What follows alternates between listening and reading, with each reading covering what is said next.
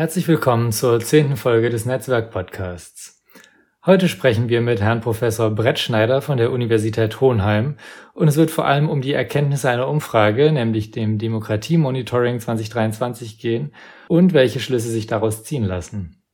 Auch sprechen wir über die Rolle von Kommunikation für das Bürokratieempfinden der Bürger.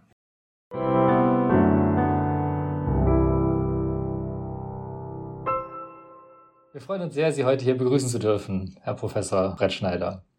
Heute wollen wir mit Ihnen über das Demokratie-Monitoring 2023 der Universität Hohenheim sprechen. Und was das mit dem Thema Bürokratieabbau und besseres Recht zu tun hat, besprechen wir dann später noch. Aber zunächst möchte ich Sie einmal kurz vorstellen. Herr Brettschneider, Sie sind Inhaber des Lehrstuhls für Kommunikationswissenschaften an der Universität Hohenheim.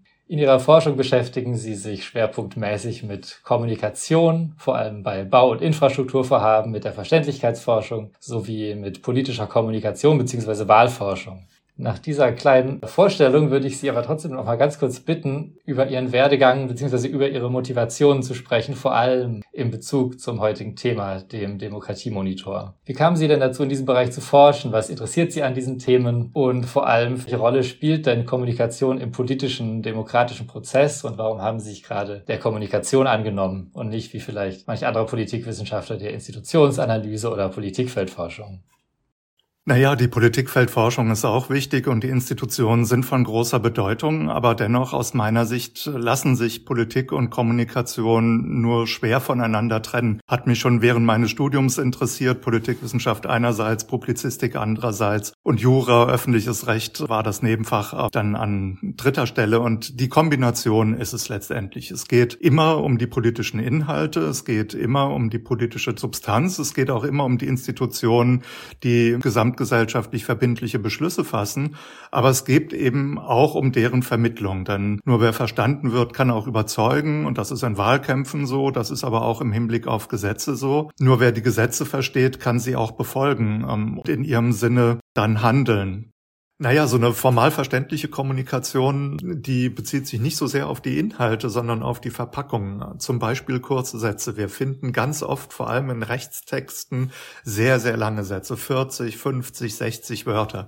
Da wissen Sie am Ende von dem Satz nicht mehr, wie er angefangen hat. Dann haben wir sehr, sehr häufig Passivsätze. Da werden nicht Ross und Reiter genannt, sondern man weiß nicht, wer handelt. Es wird versteckt äh, sprachlich.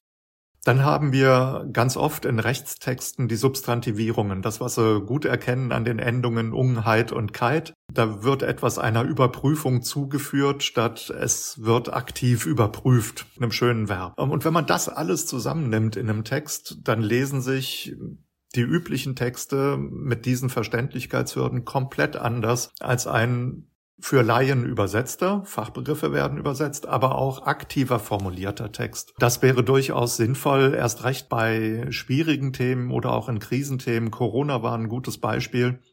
Da wünschen sich Menschen Orientierung. Sie wünschen auch Klarheit darüber, was darf man tun, was darf man nicht tun und warum ist das so. Und wenn man schon nicht so richtig versteht, ähm, was man tun darf und was nicht, wenn da Begriffe auftauchen wie Containment Scouts oder Covid-19-Evidenzsystem hat man eher Fragezeichen auf der Stirn, als zu sagen, ah ja, klar, das machen wir jetzt so. Dann haben wir darüber hinaus eine große Bedeutung von Kommunikation bei den Bau- und Infrastrukturprojekten.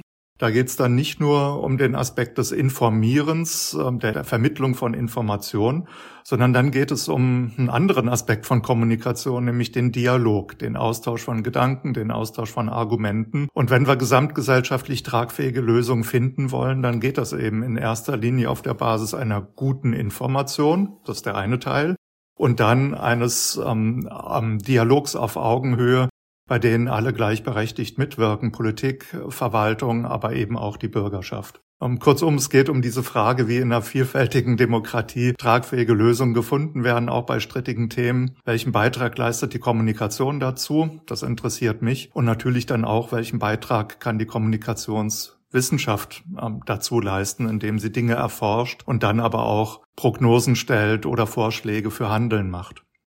Vielen Dank. Dann kämen wir auch gleich zur Studie, die ja irgendwie Anlass dieses Gesprächs ist. Können Sie zu Beginn vielleicht einmal kurz das Studiendesign oder die Ausgangsfragen erläutern, also wie Sie die Studie durchgeführt haben, wer befragt wurde, welche Fragen gestellt worden sind, aber vor allem, was Sie eigentlich genau herausfinden wollten am Anfang?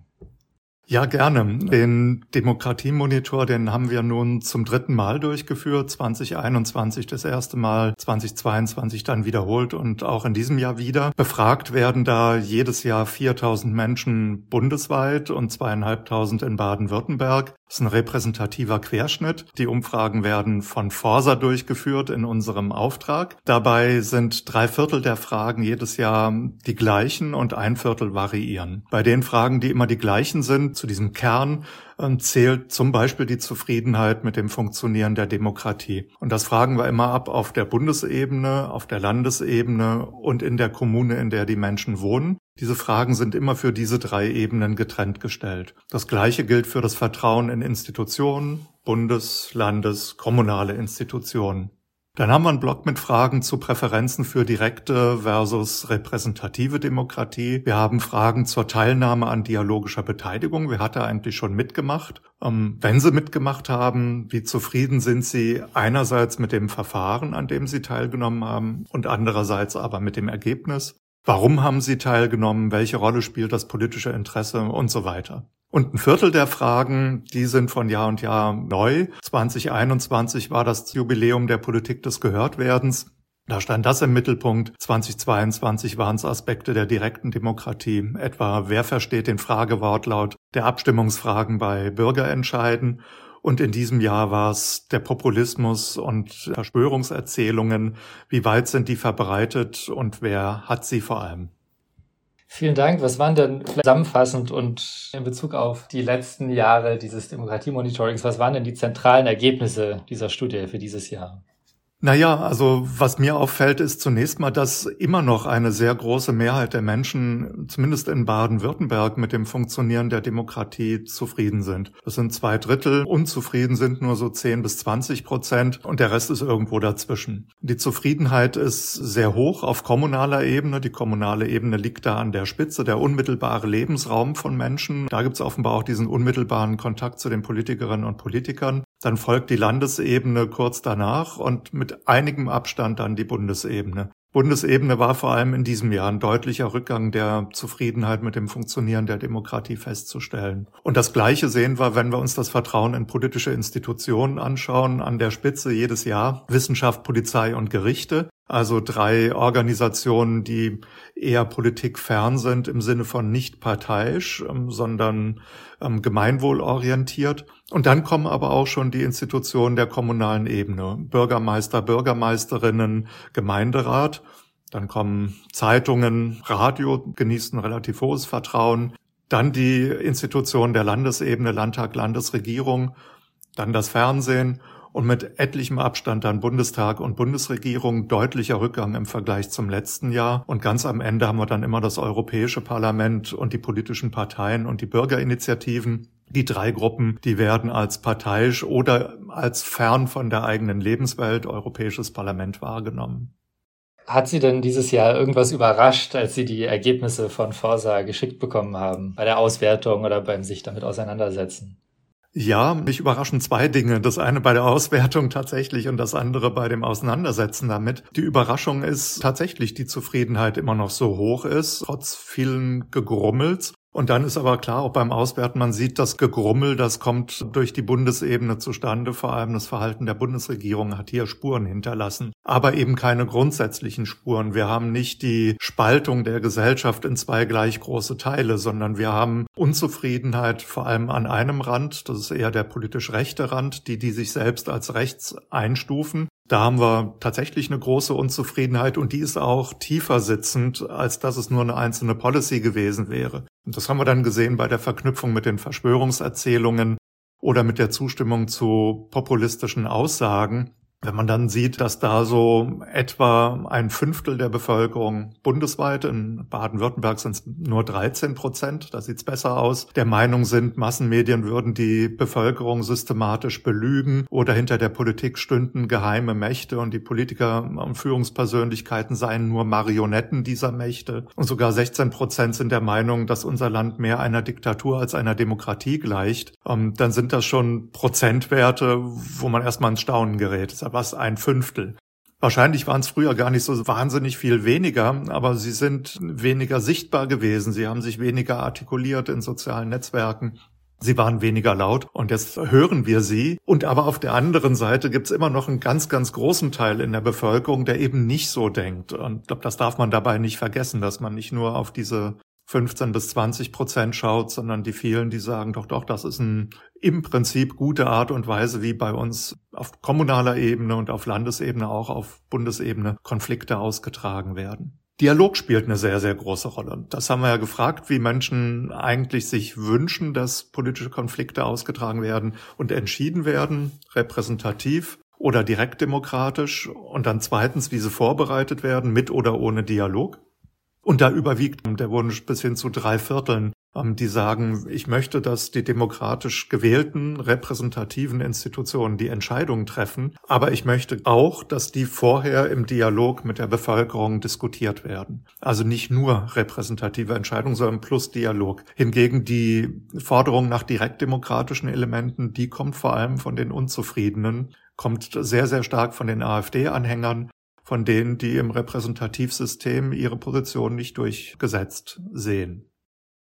Vielen Dank. Zeigen sich denn Unterschiede, wenn man sich Ost- und Westdeutschland anschaut, oder zeigen sich Unterschiede bei Bildung, Alter, Geschlecht, Parteizugehörigkeit? Ja, wo lässt sich so eine gewisse Spaltung ausmachen und wo ist vielleicht aber auch, obwohl das vielleicht anders zu erwarten wäre, keine Spaltung zu sehen? Ja, also auch da von Spaltung würde ich nicht so sehr reden, denn die Unterschiede sind da in allen Bereichen, die Sie genannt haben aber sie sind nicht riesig. Und es sind eigentlich die bekannten Unterschiede, die auch durchaus plausibel sind und sich über die Jahre hinweg zeigen. Also nehmen wir jetzt mal beispielsweise den Populismus, da speziell den Rechtspopulismus und dem Anhängen an Verschwörungserzählungen. Dann ist das bei Männern immer ein kleines bisschen weiter verbreitet als bei Frauen, aber nicht groß. Bei den Jüngeren ist die Verbreitung von Populismus am geringsten. Da haben wir nur 11 Prozent, die populistischen Erzählungen anhängen bei den 45 bis 59-Jährigen am stärksten 21 Prozent. Da ist schon ein Unterschied, aber auch keine Spaltung. Bildung ist immer das gleiche Muster. Je höher die formale Bildung, desto niedriger ist der Populistenanteil, desto höher ist die Zufriedenheit. Je höher gebildet, desto eher setzen sich Menschen mit politischem Geschehen auseinander und haben auch den Eindruck, sie können selbst dieses politische Geschehen mit beeinflussen. Sie kennen die Wege, wie man das tun kann. Der Unterschied zwischen Ost und West, das hat mich überrascht, ist gar nicht so groß, wie man häufig denkt. Mit einer einzigen Ausnahme, immer wenn es um eine große Skepsis gegenüber den klassischen Massenmedien geht, dann ist die im Osten deutlich weiter verbreitet als im Westen. Da ist diese Vorstellung in Anführungszeichen der Lügenpresse, das was auf den Pegida-Demonstrationen ja auch immer gerufen wurde, ziemlich weit verbreitet, deutlich weiter als im Westen der Republik den allergrößten Unterschied, und da kann man dann tatsächlich auch von einer richtig großen Kluft äh, sprechen, den sehen wir zwischen den Anhängern aller Parteien außer der AfD und auf der anderen Seite den AfD-Anhängern. Bei den AfD-Anhängern haben wir 79 Prozent, ähm, die diesen populistischen Erzählungen ähm, anhängen bei den anderen viel, viel weniger. Da gibt es tatsächlich große Unterschiede. Die sehen wir auch noch in anderen Punkten ähm, total spannend, wenn wir danach fragen, wie schätzen Sie denn die Lebensqualität in Ihrem Bundesland ein? Und zweitens, wie schätzen Sie die Wirtschaftskraft in Ihrem Bundesland ein? Also nicht die eigene, sondern im gesamten Land. Dann wird das in der Regel von den meisten recht positiv eingeschätzt, vor allem die Lebensqualität, von den AfD-Anhängern nicht die leben wahrgenommen tatsächlich in einer anderen Welt, ähm, die deutlich düsterer aussieht als die Welt der Anhänger anderer Parteien. Und wenn wir es vielleicht jetzt nicht ganz so düster werden lassen wollen, gibt es denn positive Entwicklungen, vor allem jetzt im Vergleich zu den Vorjahren oder zu den Nach-Corona-Jahren? Was lässt sich da beobachten? Naja, dass Menschen offenbar doch ganz gut umgehen können mit den vielen Veränderungen, mit denen wir es zu tun haben. Wir haben ja so viele Veränderungen wie eigentlich noch nie zuvor in so geballter Form. Am Corona haben Sie angesprochen. Krieg in der Ukraine, in der Folge ähm, die Diskussion über die richtige Energieversorgung und auch vor allem eine bezahlbare Energieversorgung, generell Inflation, Preissteigerungen, das sind schon Veränderungen, die sind sehr gravierend. Plus die, die wir ohnehin haben. Digitalisierung, Globalisierung, die großen Transformationen in Wirtschaftsbereichen wie der Automobilindustrie. Und offenbar lassen sich aber die meisten Menschen davon nicht schrecken, sondern sie vertrauen darein, dass die Politikerinnen und Politiker hier schon auch richtige Entscheidungen treffen. Und sie wollen das aber im Dialog tun. Sie wollen dabei gar nicht immer selbst entscheiden, aber mitreden wollen sie schon. Und dieses Bedürfnis, das ist konstant hoch. Also da ist jetzt nicht auf einmal so ein Einbruch, so nach dem Motto, oh, ich wende mich von der Politik ab, überhaupt gar nicht, sondern das Mitreden, das wird schon gefordert. Und wenn es angeboten wird, sind es auch gar nicht so wenige, die vor allem auf der kommunalen Ebene sich in das politische Geschehen einbringen. Da ist aber Baden-Württemberg auch besonders, weil einerseits die institutionellen Strukturen dafür gut sind, andererseits das Mindset, die Haltung auch in den kommunalen und Landesverwaltungen entsprechend aussieht und drittens tatsächlich auch Menschen in Baden-Württemberg sehr stark engagiert sind. Das haben wir im Bereich des ehrenamtlichen bürgerschaftlichen Engagements. Und das sehen wir eben auch beim Einbringen in politische Diskussionen. Vielen Dank. Was ist denn, wenn wir uns nochmal dem Vertrauen in die Institutionen zuwenden? Was könnte denn der Grund sein für die Differenz zwischen dem unterschiedlichen Vertrauen in die Bundesebene, die Landesebene und dann Institutionen wie die Wissenschaft? Geht es hier vielleicht um die Dynamik der Meinungsbildung? Inwieweit sind Inhalte verantwortlich oder inwieweit vielleicht auch der Dialog, wie Sie angesprochen hatten? Ja, das spielt alles eine Rolle. Wir sehen das sehr schön bei dem Vertrauensrückgang in die Bundesebene, in die Bundesregierung und den Bundestag. Äh, das lässt sich auch recht gut beziffern und datieren. Ähm, das ist vor allem die Debatte über das Gebäudeenergiegesetz. Äh, diese Debatte hat in diesem Jahr ziemlich tiefgehende Frustrationen bei einem Teil der Bevölkerung ausgelöst. Und zwar in beiden Bereichen, sowohl substanziell, also die Diskussion, ist der Eingriff hier in, in dem Heizungsbereich angemessen oder nicht? Auch verstehe ich das, was da geplant wird oder nicht. Die Pläne sind ja recht frühzeitig geleakt worden, also noch nicht richtig gut ausgearbeitet waren.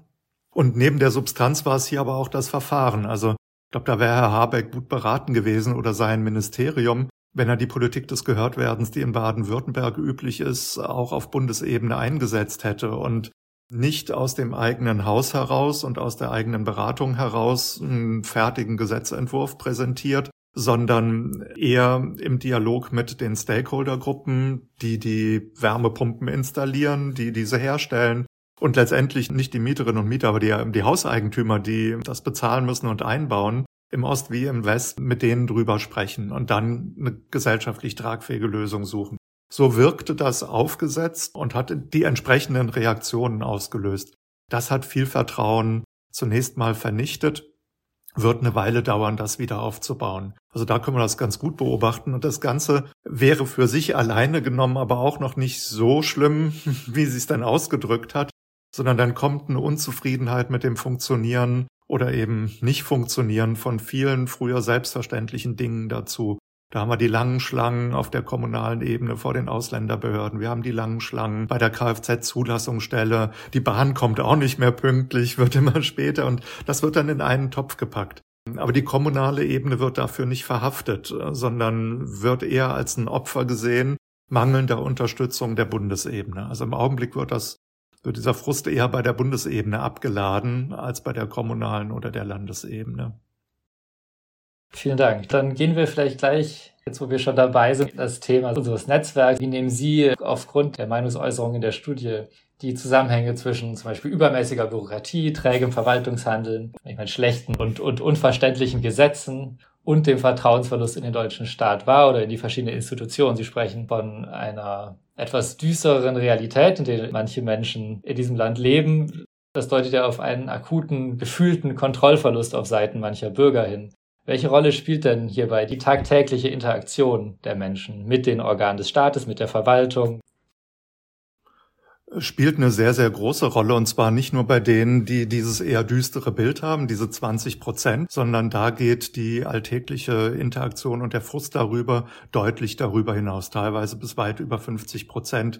Forsa hat für den Deutschen Beamtenbund gefragt, wie groß ist das Vertrauen in diesem Jahr in die Handlungsfähigkeit des Staates und die hat zwischen 2020, 2023 deutlich abgenommen. Die lag mal bei 56 Prozent Vertrauen und in diesem Jahr sind es nur noch 27 Prozent Vertrauen in die Handlungsfähigkeit. Und da muss man sich ja fragen, wo kommt das her, dass so wenige dieser Handlungsfähigkeit vertrauen?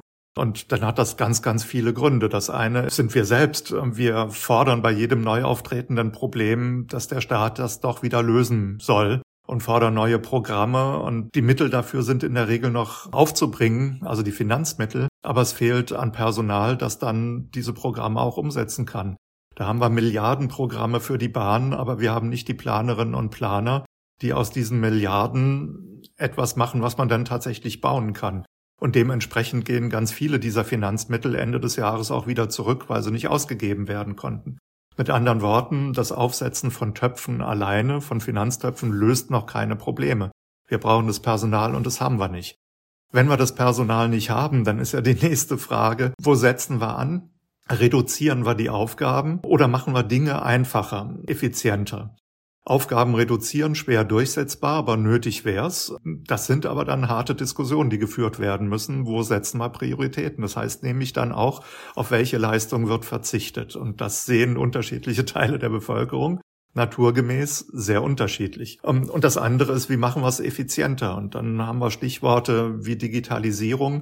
Vor allem aber haben wir das Stichwort Entbürokratisierung. Und da gibt es zwar in Ansätzen Bemühen, aber das Bemühen trägt bei weitem noch nicht in der Breite Früchte, die es tragen sollte. Wir haben das ein bisschen bei der Erleichterung der Genehmigung vom Windenergieanlagen. Wir hatten über den Normenkontrollrat ja auch Vorschläge im, äh, im Bäckereibereich. Das ist dann äh, prima, aber es reicht noch nicht. Entschlackung der Landesbauordnung und viele andere Dinge. Nicht um einfach per se Sachen einfacher zu machen oder billiger, sondern sie überhaupt noch handhabbar zu haben. Und eine Bürokratie ist ja was Wichtiges. Also deswegen finde ich eigentlich auch den Begriff Entbürokratisierung gar nicht so schön. Wenn wir keine Bürokratie mehr haben, dann haben wir auch niemanden mehr, der unsere Aufgaben lösen hilft. Aber eine handlungsfähige Bürokratie, eine, die nicht Selbstzweck ist, eine, die sich auch nicht mit Nebensächlichkeiten beschäftigen muss, sondern von der Gesellschaft als wesentlich erachteten Punkt. Und ich glaube, da haben wir ein ganz schönes Stück vor uns. Vor allem ist eben nicht diese Vorstellung, geben wir mehr Geld, lösen wir auch mehr Probleme realistisch, sondern der Flaschenhals ist das Personal.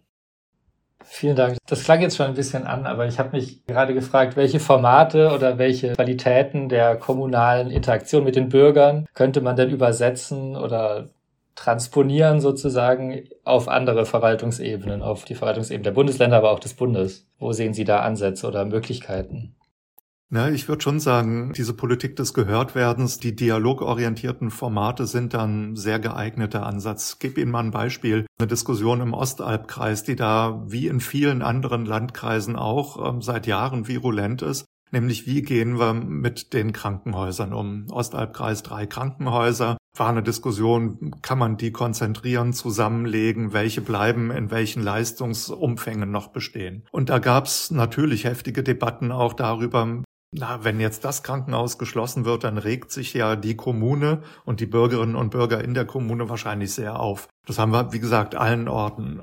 Und es ist weniger ein Finanzproblem auch. Ähm, es kostet viel Geld. Wir haben hohe Defizite im Gesundheitsbereich. Es ist aber vor allem ein Personalproblem. Wo ist das Pflegepersonal? Wo ist das medizinische Personal? fürs Aufrechterhalten von drei Komplettversorgern. Wie kommt man jetzt an so ein Thema ran? Ähm, wir haben die Diskussion der Expertinnen und Experten lange schon. Wir haben die Diskussion der Stakeholder lange schon. Und was haben wir noch nicht so sehr gehabt? Den Dialog mit den Bürgerinnen und Bürgern. Und hier hat nun die äh, Servicestelle für Bürgerbeteiligung des Landes Baden-Württemberg, die es noch nicht so lange gibt, die unabhängig berät, ähm, Kommunen und Landkreise, den Vorschlag unterbreitet, das mit zufällig ausgewählten Bürgerinnen und Bürgern zu machen. Das, was auf Bundesebene gerne Bürgerrat genannt wird, in Baden-Württemberg nennen wir es Bürgerforen. Äh, der zentrale Punkt ist sind zufällig ausgewählte Bürgerinnen und Bürger plus Online-Beteiligung. Die haben sich mehrfach getroffen, haben sich Expertinnen Meinungen angehört und haben am Ende am Kreistag Empfehlungen ausgesprochen. Die erste Empfehlung lautete, mach doch bitte einen Zentralversorger, einen nicht drei. Und die beiden anderen sorgt dafür, dass die noch Ambulanz bieten und eine Notfallaufnahme. Also da kamen Vorschläge aus der Bürgerschaft, von denen vorher viele gesagt haben, glauben wir gar nicht, dass die Bürger dazu bereit sind. Die werden doch wahrscheinlich fordern, alle drei müssen aufrechterhalten werden. Mit anderen Worten, die Bürgerinnen und Bürger haben hier einen ziemlich vernünftigen Blick auf Möglichkeiten, auf das, was geht und was nicht geht. Und den sollte man viel häufiger anzapfen. Auf Landesebene wird es gerade gemacht im Zusammenhang mit der Diskussion über G8 oder G9 bei allgemeinbildenden Gymnasien. Also wie lang soll da die Dauer sein? Da gibt es auch so ein Bürgerforum, das im Dezember seine Ergebnisse vorlegt. Ähm, und dann berät der Landtag drüber und es wird zu einer Entscheidung kommen. Auf Bundesebene versucht man es gerade, den ersten vom Bundestag eingesetzten Bürgerrat zum Thema Ernährung. Ob das nun so das gute Thema ist, dafür habe ich meine Zweifel. Aber es gibt andere geeignete Themen, über die man reden könnte. Tempolimit beispielsweise. Wie sieht das eigentlich die Bevölkerung? Das ist eine rechtliche Regelung, über die man durchaus diskutieren kann und Vor- und Nachteile abwägen. Das kann man Bürgern zutrauen. Die Entscheidung ist dann eine, die im Bundestag gefällt werden muss. Vielen Dank. Das klang jetzt auch schon ein bisschen an. Die vorletzte Frage angesichts der Zahlen aus dem Bürokratie-Monitoring, was den Vertrauensverlust in öffentliche Institutionen angeht. Was ist denn Ihrer Meinung nach konkret erforderlich, damit das Vertrauen in die Demokratie wieder steigt? Welche Lösungsansätze bieten sich ganz konkret an oder ganz konkret und knackig formuliert? Wo müsste denn wer substanziell etwas ändern und wo müsste wann und wer besser kommunizieren?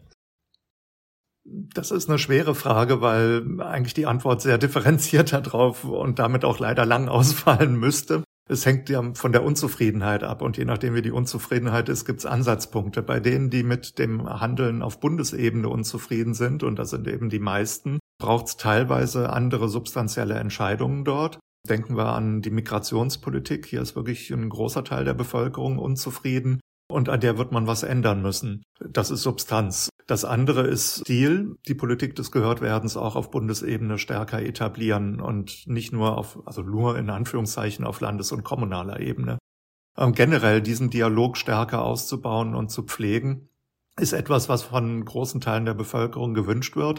Dann muss er aber gut gemacht sein. Auch das zeigt sich. Die Demokratiezufriedenheit ist dann bei den Menschen besonders hoch, die an einem solchen Dialog teilgenommen haben, ihn gut gemacht fanden und mit dem Ergebnis auch noch zufrieden sind. Wenn, es gibt aber auch sehr zufriedene, die sagen, das Ergebnis gefällt mir nicht so, aber das war ein faires Verfahren, das war ein gutes Format und da sind sie bereit, auch eine Entscheidung zu akzeptieren, die ihnen erstmal gar nicht so schmeckt. Also das auszubauen ist sicher sinnvoll. Gibt es ein paar Ministerien auch auf Bundesebene, die damit rumexperimentieren. Das Umweltministerium zum Beispiel gehört dazu. Und dann natürlich neben dem Zuhören und dem Dialog auch immer wieder erklären, und zwar verständlich erklären, was man macht, warum man es macht und was die Alternativen gewesen wären. Denn nichts ist alternativlos. Man kann auch immer Dinge anders regeln. Die haben dann andere Vor- und Nachteile und die kann man dann auch benennen. Das ist so die Zeit, in der immer wieder mal gesagt wurde, eine bestimmte Entscheidung sei alternativlos, die ist vorbei. Ähm, es gibt viele Alternativen, das wissen Menschen auch. Über deren Vor- und Nachteile muss man auch für Laien verständlich diskutieren. Dann kämen wir jetzt schon zur letzten Frage. Jetzt ist ja das Demokratiemonitoring von diesem Jahr vorbei. In welche Richtung sind Sie denn neugierig, beziehungsweise welche Fragen würden Sie denn nächstes Jahr gerne stellen? Es gibt ja immer ein Viertel, was frei bestimmt werden kann. Mhm. Das Viertel möchte ich ein kleines bisschen ausbauen, weil ich zwei große Komplexe von Fragen habe, die ich gerne zusätzlich stellen würde. Ich möchte nochmal wiederholen, Populismus und Verschwörungserzählungen. Da interessiert mich, inwiefern die übers Jahr hinweg stabil bleiben oder ob Veränderungen, die wir zum Beispiel jetzt in der Migrationsdebatte ja schon beobachten können, ob die sich dann auswirken auf diese Unterstützen von Verschwörungserzählungen oder von populistischen Aussagen. Das ist die eine Seite. Und na, dann will ich die Chance nicht ungenutzt lassen. Im nächsten Jahr haben wir Europawahl und gleichzeitig in acht Bundesländern Kommunalwahlen. Da bietet es sich an, der Frage nachzugehen, ob das Vertrauen in das Funktionieren der Demokratie, das Vertrauen in Institutionen sich auch in irgendeiner Form niederschlägt im Verhalten bei Wahlen. Und zwar auf ja sehr weit voneinander entfernten Ebenen, die kommunale Ebene und die Europaebene. Die eine ist am nächsten dran an den Menschen, die andere ist am weitesten weg. Und wie spiegeln sich dort grundlegende Einstellungen gegenüber Demokratie und Institutionen dann in der Stimmabgabe wieder? Wird beispielsweise von ein und derselben Person auf Europaebene ganz anders abgestimmt als auf der kommunalen, wo es Wählervereinigungen gibt, wo man es mit Akteuren zu tun hat, die auf der europäischen Ebene gar nicht da sind.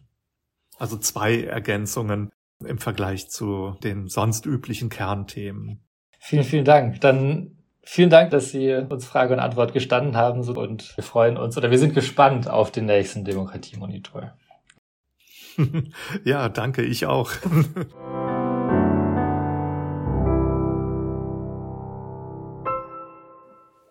Vielen Dank fürs Anhören dieser Folge. Hiermit verabschieden wir uns und würden uns natürlich freuen, wenn Sie auch beim nächsten Mal wieder zuhören. In der nächsten Folge sprechen wir mit der Präsidentin des Sächsischen Normkontrollrats, Frau Birgit Munz. Sollten Sie bis dahin Fragen oder Anmerkungen haben, schreiben Sie uns doch bitte eine E-Mail an die Netzwerkadresse. Bis dahin.